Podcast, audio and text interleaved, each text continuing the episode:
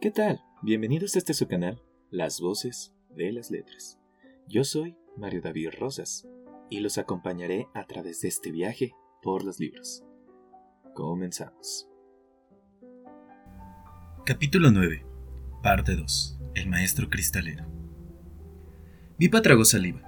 Tiempo atrás, Aer le había explicado que las cosas traslúcidas eran las que dejaban pasar la luz un solo un poco, al contrario que las transparentes, que la dejaban pasar completamente. Tú eres una opaca, concluyó Lumen como si siguiese el curso de sus pensamientos. Nosotros los traslúcidos somos el paso intermedio entre los opacos y los etéreos. Todos cambian en la ciudad de cristal, todos acaban volviéndose traslúcidos tarde o temprano, pero el proceso no se detiene ahí. La gente sigue cambiando, y cuando están a punto de alcanzar el siguiente estadio, entonces abandonan la ciudad de cristal y siguen adelante. Lucy y yo llevamos aquí mucho más tiempo del que nadie puede recordar, y sin embargo, ninguno de los dos hemos cambiado gran cosa desde que tenemos los ópalos. Nuestro proceso de cambio está estancado, y mientras siga así, no podremos continuar adelante, porque así lo dictan nuestras leyes. Para abandonar la ciudad, mi hermano debería seguir cambiando, y para seguir cambiando tendría que deshacerse de su ópalo primero. Y no puede hacerlo mientras yo conserve el mío. ¿Lo entiendes ahora? Pipa sintió, aunque no comprendía del todo. La mayor parte de la gente cambia, dijo Lumen. Lo quiera o no. ¿Quieres decir que, si Aer llega al palacio de la emperatriz, se convertirá en un etéreo?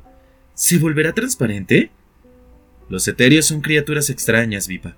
No sé hasta qué punto son ya humanos.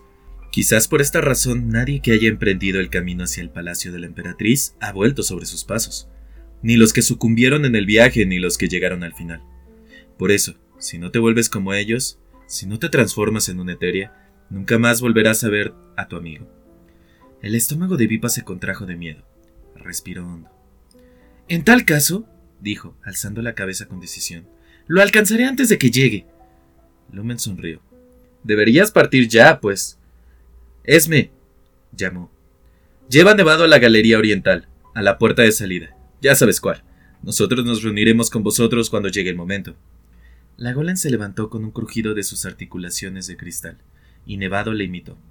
Vipa los perdió de vista, porque Lumen salió de la sala, llevándose la antorcha, y tuvo que seguirlo.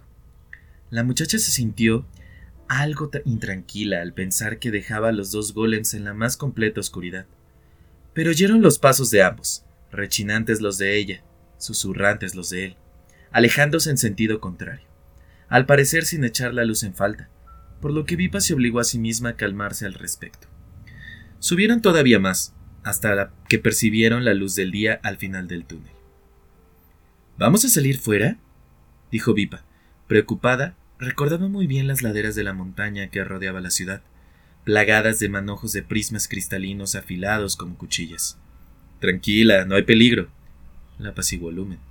Emergieron al exterior y a la ladera de la montaña. Había un enorme prisma vertical que ocultaba la entrada del túnel que posibles miradas curiosas podían haber descubierto.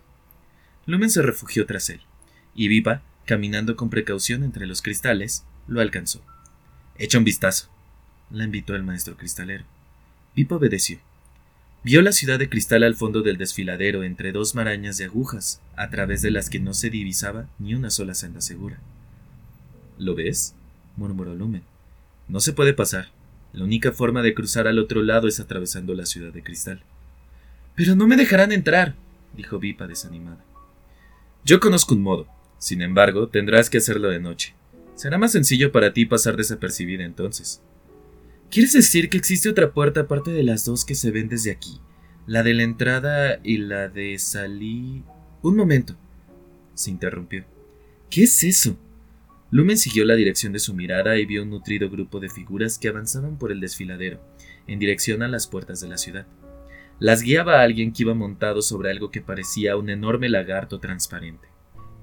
Gélida y sus golems de hielo, susurró Vipa aterrorizada. ¿Qué ha venido a hacer aquí? Me temo que te busca a ti y a tu ópalo, Vipa, respondió Lumen. Y eso quiere decir que Gélida está mucho más desesperada de lo que parece. Nunca se había atrevido a llegar tan lejos. Sobrecogidos, prestaron atención. Desde allí oyeron la voz clara y fría de la mujer del reino de hielo. Llamo al señor de la ciudad de cristal, proclamó ante las puertas cerradas. Exijo que se me atienda. ¿Es que acaso vuestras torres con ojos no os han informado que venía? Nos han informado perfectamente, Gélida, respondió la voz del señor de la ciudad de cristal entre la niebla, desde alguna de las torres de la muralla. Por eso sabíamos que venías a la cabeza de un ejército. No debería extrañarte, pues, hallar las puertas cerradas ante ti. He venido en busca de algo que me pertenece, declaró Gélida, ignorando la acusación implícita de Lux. Una opaca que huyó de mis dominios llevando consigo algo muy valioso. Su rastro me ha traído hasta aquí. Exijo que me la entregues, o de lo contrario. No terminó la frase, pero sus últimas palabras vibraron un momento en el aire, preñadas de una sutil amenaza. Esa opaca de la que hablas no está aquí, repuso Lux con calma. Como sabes, no hay lugar para los opacos en la ciudad de cristal. Recoge tus golems, Gélida, y vuelve por donde has venido. Sé que está aquí, insistió Gélida, y me la entregarás, señor de la ciudad de cristal. Si mañana al alba no tengo a la chica y su tesoro en mi poder, atacaremos la ciudad y nos encargaremos de hacerla añicos. Pierdes tu tiempo, Gélida. Le cerré a esa joven las puertas de la ciudad, al igual que ahora te las estoy cerrando a ti.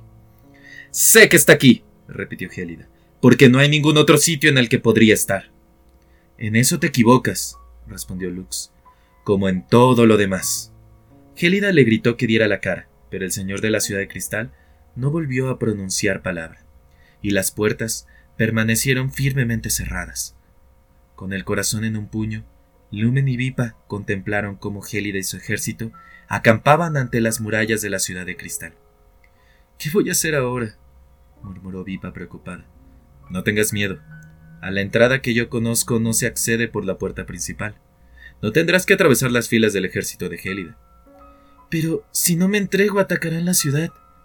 No lo hará. Sabe que aunque el cristal parezca frágil, en realidad es más poderoso que el hielo. Ven, volvamos a casa. Tienes que partir esta noche, y aún tenemos mucho de qué hablar. Este es el fin del capítulo número 9. Eh, espero les haya gustado bastante y pues recuerden subimos capítulos cada semana.